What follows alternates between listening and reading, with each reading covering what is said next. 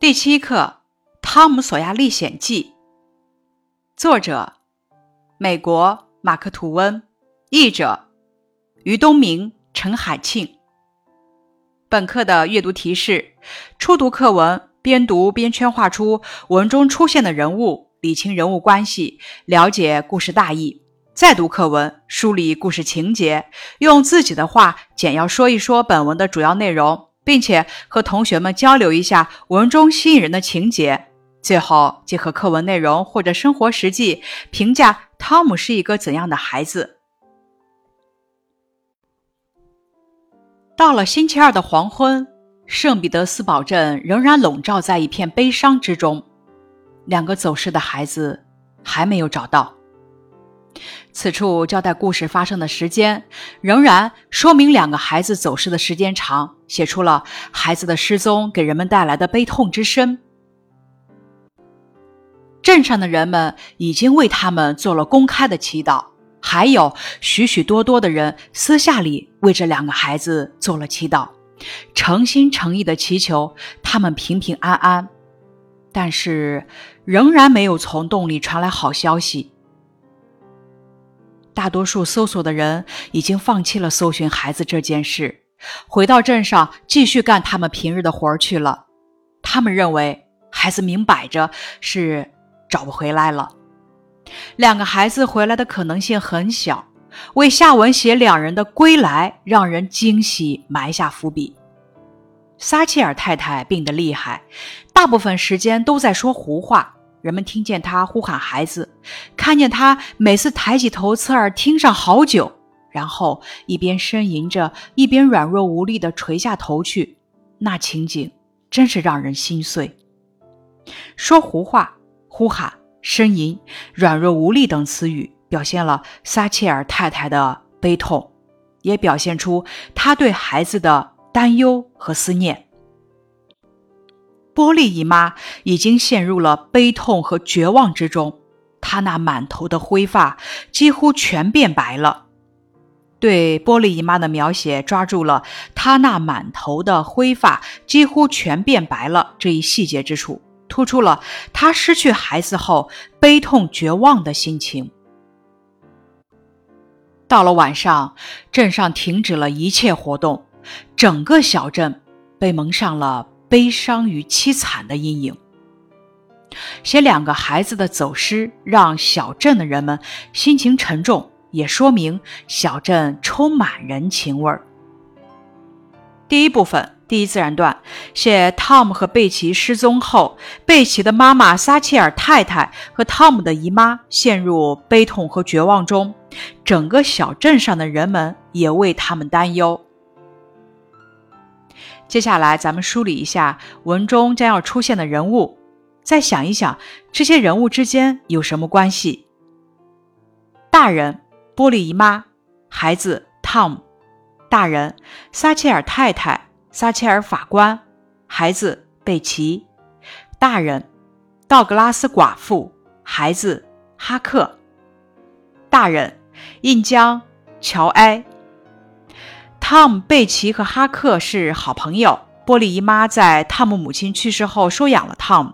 撒切尔太太和撒切尔法官是贝奇的父母。道格拉斯寡妇收养了哈克。接下来开始学习第二自然段。半夜时分，镇上传来了发疯般的钟声。不一会儿，街道上就挤满了衣衫不整却欣喜若狂的人。他们高声喊着：“快来看，找到他俩了！”人们叮叮当当地敲响了铁碗铜盆，滴滴答答的喇叭声与人们的喧嚷声汇成了一片。高声喊着，表明人们为汤姆和贝奇的归来而高兴。通过描写人们找到两个孩子后的表现，突出了人们激动的心情。大家成群结队地拥向河岸，去迎接那两个乘敞篷车归来的孩子。成群结队拥向，说明去迎接孩子的人很多。车子由欢呼着的村民拉着，簇拥着，前来迎接的人们加入了这支回小镇的队伍。他们迈着雄壮有力的步伐，浩浩荡荡地穿过大街。欢呼声一浪高过一浪。描写人们迎接两个孩子归来的壮观场面，与开头的悲伤氛围形成对比，表明孩子的归来使人们非常高兴。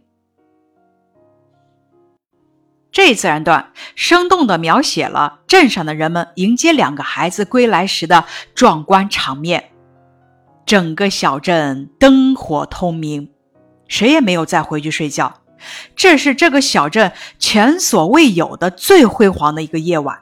在孩子们回来后的半个小时，镇上的人排着队来到撒切尔法官家，搂着两个获救的孩子，又亲又吻，同时还使劲握住撒切尔太太的手，满肚子的话想说又说不出，泪水如雨洒了一地。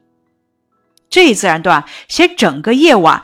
镇上的人们都没有入眠，他们纷纷来到撒切尔法官家祝贺。波利姨妈真是高兴到了极点，撒切尔太太也是如此。然而，等派到山洞里的信使把这个喜讯报告给她的丈夫时，快乐才会变得十全十美。汤姆躺在一张沙发上，身边围满了热切的听众，围满了热切的听众。写出人们对孩子们的关心和对他们经历的好奇。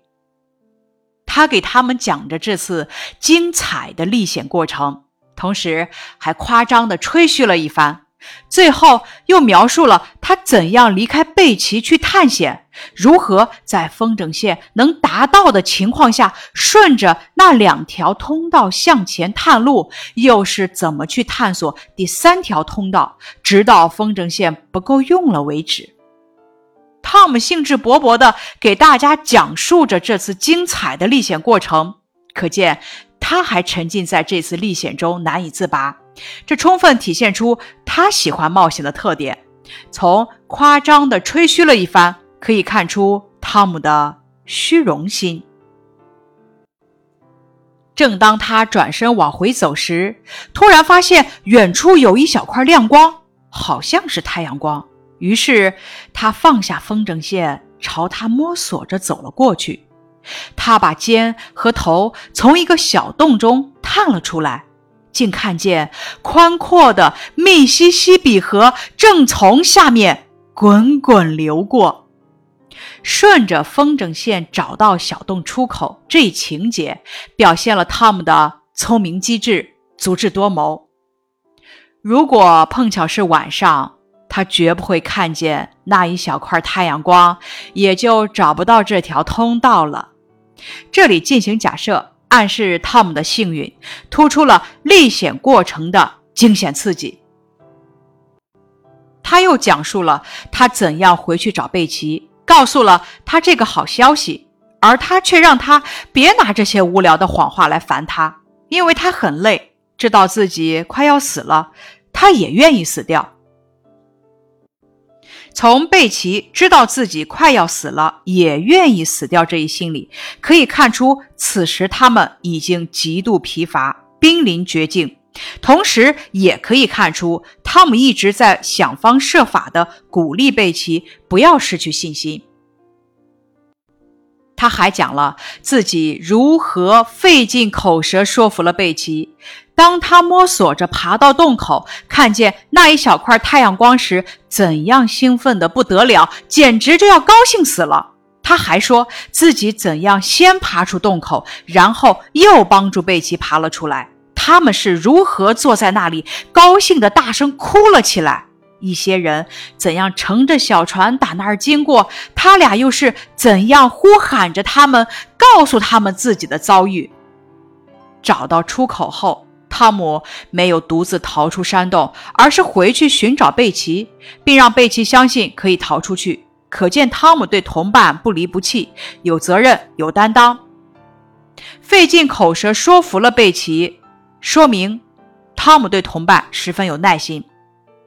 他也描述了起初这些人如何不相信这荒唐离奇的故事，因为他们说：“你们是在河的下游。”离那个峡谷里的山洞有五英里远呢。通过写他们，不相信汤姆和贝奇的经历，突出汤姆勇敢无畏的冒险精神。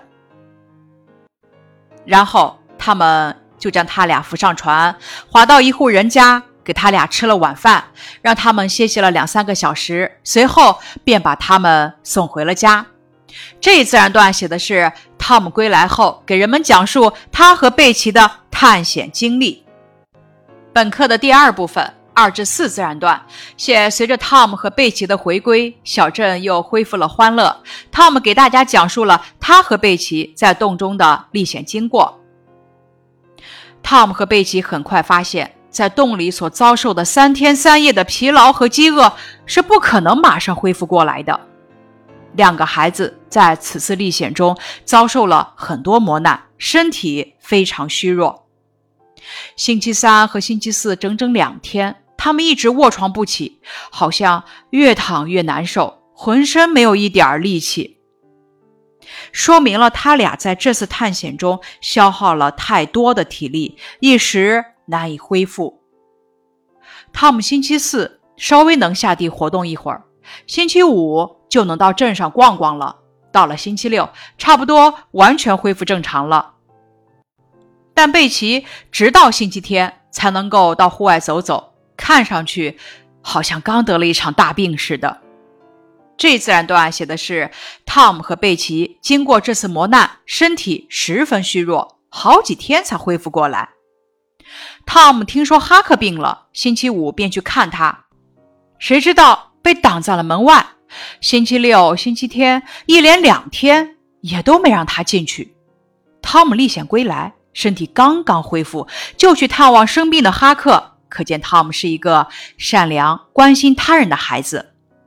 过了星期天，他可以每天去看哈克了。但是哈克的家人告诫他，不能透露他的探险经过，也不要谈及任何令人兴奋的话题。道格拉斯寡妇守在旁边，看汤姆是否遵守规定。回到家里，汤姆才听说卡迪夫山发生的事，还得知那个衣衫褴褛的人的尸体最后在渡船码头附近被发现了，很可能是在逃跑途中溺水而死的。这个溺水的人可能是和印江乔埃一起抢金币、埋金币的那个陌生人。这一自然段写的是汤姆听说好朋友哈克病了，不顾身体疲劳，马上去看望他。汤姆从山洞里获救两个星期之后，哈克已经强壮多了，也不怕听令人激动的话题了。汤姆又去看望哈克，他想有一些话题正是哈克感兴趣的。汤姆在哈克身体恢复的差不多的时候，才分享了自己的经历。这体现出汤姆心思细腻，为人着想。撒切尔法官的家离哈克住的地方不远，于是汤姆就顺道去看了看贝奇。法官和他的几个朋友逗他滔滔不绝地讲了起来，有的人还用嘲弄的口吻问他是否还想再去那个山洞走一趟。汤姆说，他认为他不会在意的。撒切尔法官的朋友认为，汤姆在这次历险后会有所变化。汤姆的回答却表明，他是一个英勇无畏、不怕困难、爱冒险的孩子。法官说：“还有一些人和你一样想去山洞看看呢，汤姆，这一点是毫无疑问的。但是我们已经采取了防范措施，以后谁也不会再在那个山洞里迷路了。”为什么？因为两周前我就找人用锅炉钢板把山洞的洞口封上了，然后又上了三道锁，钥匙在我这里。用锅炉钢板封洞口，又上了三道锁，钥匙还在法官手里。这样严密的措施，使得进出山洞难上加难，所以。才会发生后文印江乔埃逃不出而饿死的事，这个细节为后文做了铺垫。汤姆的脸立刻变得煞白，立刻变得煞白，写出了汤姆的内心受到极大的震动。怎么了，孩子？喂，快来人呐！快拿杯水来！有人拿过一杯水，一下子泼在了汤姆的脸上。啊，现在没事了。你怎么了，汤姆？哎呀，法官，印江乔埃还在洞里呢。尽管印江乔埃是个杀人犯，汤姆还是为他的安全担心，说明汤姆是个善良的人。本课的八至十五自然段写法官与汤姆的对话，从对话中咱们可以得知，乔埃被封在了洞里。本课的第三部分五至十五自然段，写汤姆去看望伙伴哈克和贝奇，从法官口中意外得知山洞已被封上，乔埃被困洞中。关于本课的问题总结，请用列小标题的方式概括课文内容，再用自己的话说说课文的主要内容。一、孩子失踪，人们担忧。二、平安归来，讲。历险经过三，看望朋友。汤姆和贝奇在山洞中迷了路，后来他们历经磨难才回到小镇。汤姆给大家讲述了他和贝奇在洞中探险的经过。汤姆去看望贝奇时，从撒切尔法官的口中意外得知山洞已经被封上了，乔埃被困在了洞中。课文中哪个情节给你留下的印象最深刻？为什么呢？汤姆从山洞回来后，给人们讲述探险经历的情节，给我留下的印象最深刻。汤姆把这段探险经历讲得精彩生动、跌宕起伏，让我有一种身临其境的感觉。读完后，我不禁佩服起汤姆的智慧与勇敢。课文主要讲了什么内容？课文讲述的是汤姆和贝奇从迷路的山洞返回家的故事。先讲述贝奇的妈妈撒切尔太太和汤姆的姨妈悲痛绝望的心情，以及汤姆、贝奇回来后小镇欢乐的晚上，先悲后喜，充满了喜剧气氛。接着通过汤姆的讲述，介绍他和贝奇在洞中的历险经过。最后讲汤姆去看望伙伴哈克和贝奇，从法官口中意外的知道山洞已被封上，印江乔埃被困洞中。走失的两个孩子一直没有找到。撒切尔太太和波利姨妈的状态怎么样？作者分别从哪些角度描写他们的状态？撒切尔太太病得很厉害，大部分时间都在说胡话。他呼喊孩子，每次抬起头侧耳听上好久，然后一边呻吟着，一边软弱无力地倒下头去。波利姨妈已经陷入悲痛和绝望之中。她那满头的灰发几乎全变白了。作者对撒切尔太太是从神态、动作的角度来描写的，对波利姨妈主要写了她的外貌变化。在走失的两个孩子被找回来前后，人们的情感有什么不同呢？找回来前，悲伤与凄惨；找回来后，搂着两个获救的孩子，又亲又吻。同时还使劲握住撒切尔太太的手，满肚子的话想说又说不出，泪水如雨洒了一地。波利姨妈和撒切尔太太都高兴到了极点。汤姆躺在一张沙发上，身边围满了热切的听众。这句话中的“热切”能否换成“热情”呢？不能。热情指人参与活动或对待别人所表现出来的热烈、积极、主动、友好的情感或态度。热切指热烈、恳切。课文中，小镇上的人们在三天三夜后突然看到孩子们安然无恙地回来了，心情自然是高兴、热情的，同时也是急切、恳切的想知道孩子们在这段时间里发生了什么，因此热切更恰当。说一说汤姆和贝奇是靠什么走出绝境的？汤姆和贝奇是靠自信、聪明、勇于挑战走出绝境的。在这段历险的经历中，你对汤姆有了怎样的认识？结合具体的内容来简单的说一说。汤姆是个乐观勇敢的孩子，在山洞中迷路，贝奇绝望时，汤姆独自探路，最终找到出口。二，足智多谋，在已经迷路的情况下，汤姆利用风筝线探路。三，重情义，身体稍稍恢复后，汤姆就去看望生病的朋友哈克。四有虚荣心，讲自己的探险过程时，汤姆还不忘吹嘘一番。五喜欢冒险，当有人问他是否还想再到那个山洞走一趟时，他满不在乎，认为再去也无妨。在汤姆身上，你能找到自己或是身边伙伴的影子吗？说一说。我的同桌凡凡像汤姆一样，他虽然很调皮，可也是一个热心肠、爱帮助别人。有几天我因为生病，功课落下了。上课时，老师出了道数学题，可把我难住了。凡凡对我说：“这道题要用上前两天老师讲的知识点，你没学过，我给你讲讲吧。”听了他的话，我的心里别提多感动了。汤姆回来后，跟大家大肆吹嘘自己的探险经历，我仿佛看见了我的一个同学的影子。他在假期之后回到学校时，经常这样吹嘘。汤姆对朋友很好，他回来后身体刚恢复就去看望哈克。我记得自己有一次生病住院，我的好朋友也像汤姆探望哈克一样来探望我。咱们回顾课文的最后五个自然段，来说一说汤姆的脸为什么立刻变得煞白。因为汤姆听到法官说山洞被封上了，印江乔埃虽然是个坏人，把他关起来也是大快人心。但是想到一个活人就这样死去，汤姆还是接受不了，因此脸立刻变得煞白。由此也可以看出他心地善良的品质。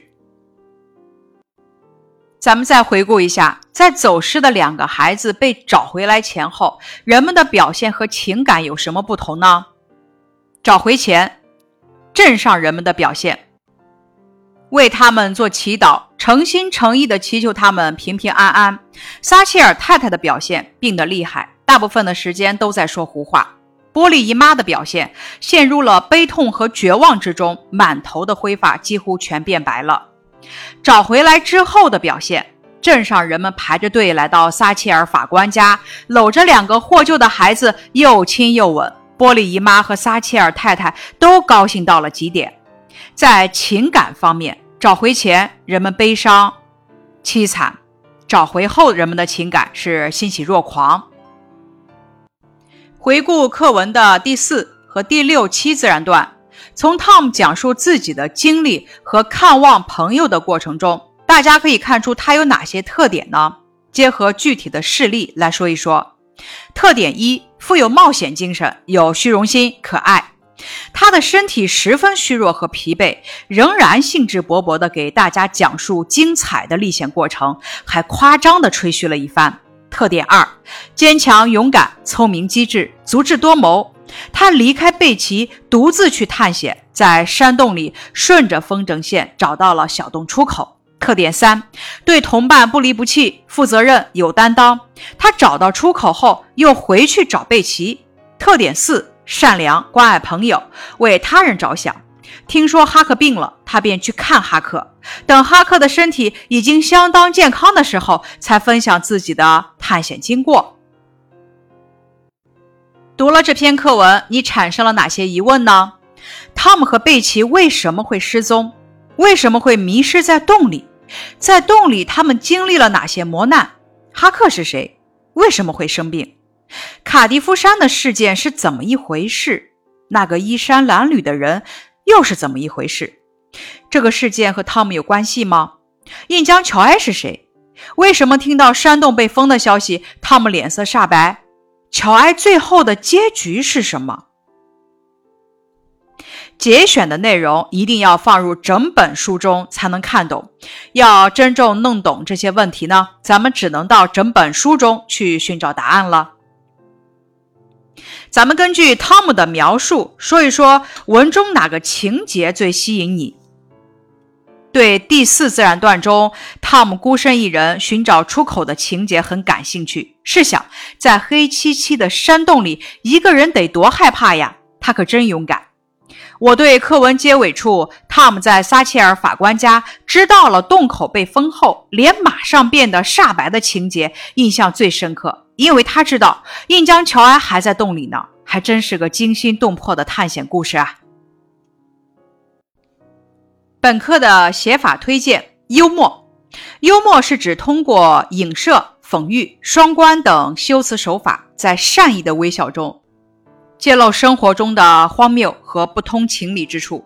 它是一种经过艺术加工的语言形式，是艺术化的语言。幽默的文字使读者在阅读时能够会心一笑，从而对文章别有青睐，甚至爱不释手。轻松幽默的语言是马克·吐温语言的一个显著特点。比如，他给他们讲着这次精彩的历险过程，同时还夸张地吹嘘了一番。这句诙谐幽默的语言，把汤姆历险后那种得意的心理和在人们面前炫耀的心态刻画的淋漓尽致。阅读交流，除了《汤姆·索亚历险记》以外，你还读过哪些历险类的小说？小说中给你留下印象最深的人物是谁？你从他的身上学到了哪些优秀的品质呢？